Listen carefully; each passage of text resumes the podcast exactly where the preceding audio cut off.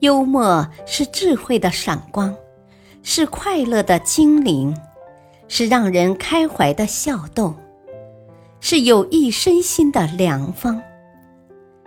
幽默有着惊人的力量与魅力，让幽默成为一种生活态度，提升你的人格魅力，让你拥有一个快乐的人生。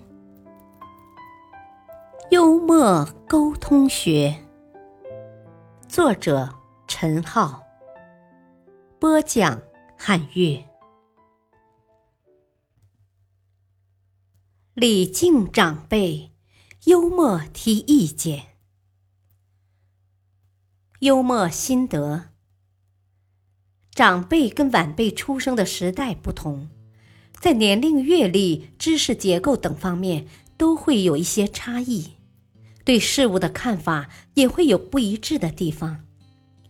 如果发现长辈的思想跟不上时代，晚辈也不应急着反驳，而应运用幽默的方式表达自己的意见。大部分家庭可能由两辈人组成，核心家庭成员可能只有两位同辈人，也就是夫妻。然而，成员较多的家庭则可能由三辈人或三辈以上的成员组成。这个时候，同辈之间或者长辈对晚辈运用幽默的情况更多一些，而晚辈对长辈很少使用幽默。实际上，晚辈也可以通过适当的方式跟长辈幽默。有一位画家，总希望儿子继承他的事业。他希望儿子学习画画，可是儿子却另有志向。时间长了，父子间不免有些磕碰。一直到儿子十六岁，父亲仍然固执地强迫儿子学习画画，儿子苦不堪言。突然有一天，儿子拿着一张白纸交给父亲。说已经画好了，父亲纳闷的问：“你的画呢？”爸，在这张纸里，你可以看到一匹正在吃草的马。哦，草在哪里啊？让马吃光了。那马呢？草吃光后，他就离开了。画家笑了，从此就不再让儿子画画。鲁迅曾说过：“不在沉默中爆发，就在沉默中灭亡。”试想，假如这位儿子把对父亲的不满强忍在心里，时间久了，必然会积累成怨恨，父子关系肯定破裂；而假如儿子采取过于激烈的反抗，同样会造成父子不和。因此。晚辈对长辈的适度幽默，有助于双方的沟通和互相理解。咱们一起看看下面的故事。一天，妈妈让儿子去叫他的女朋友过来吃晚饭，可是儿子看到菜少就不肯去。后来，妈妈从冰箱里拿出刚从超市买回来的德州扒鸡。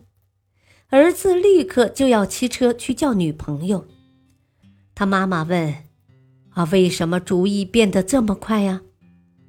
儿子说：“啊妈，这叫随机应变嘛。”上面这则小幽默故事体现出母子之间的心意相通，家庭成员多有血缘关系，而这种血缘关系恰恰是血缘爱的存在基础。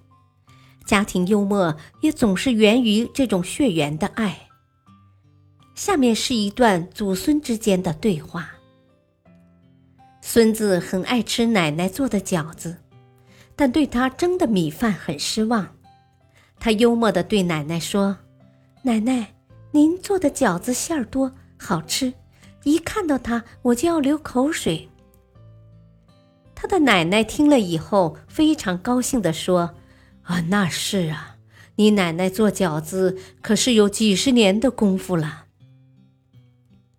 孙子接着说：“啊，奶奶，您蒸的米饭更好，给它起个好听的名字，就叫三层饭吧。”老人不明白什么是三层饭，孙子笑着说：“呵 呵上面一层烂，中间一层生，底下一层焦，这不正好是三层吗？”奶奶笑着打了一下孙子的手心：“啊，你这张小嘴呀，还笑话我呢！咱们北方人本来就不太会蒸米饭呢。”这段对话既传递了浓郁的生活气息，又增进了祖孙之间的感情。当然，长辈与晚辈由于出生年代不同，在年龄大小、知识结构上也存在差异，对事物的看法肯定有不一致的地方。有的时候，长辈的思想也许真的跟不上时代，所以。晚辈一定不能觉得长辈迂腐可笑、啰里啰嗦、思想僵化。如果小辈不理解长辈的想法，或者不同意长辈的看法，不妨多运用幽默的方式表达自己的意见。但无论如何，要想处理好和长辈的关系，必须要先有一颗尊敬长辈的心。感谢收听。下期播讲自我放松、幽默解压，敬请收听，再会。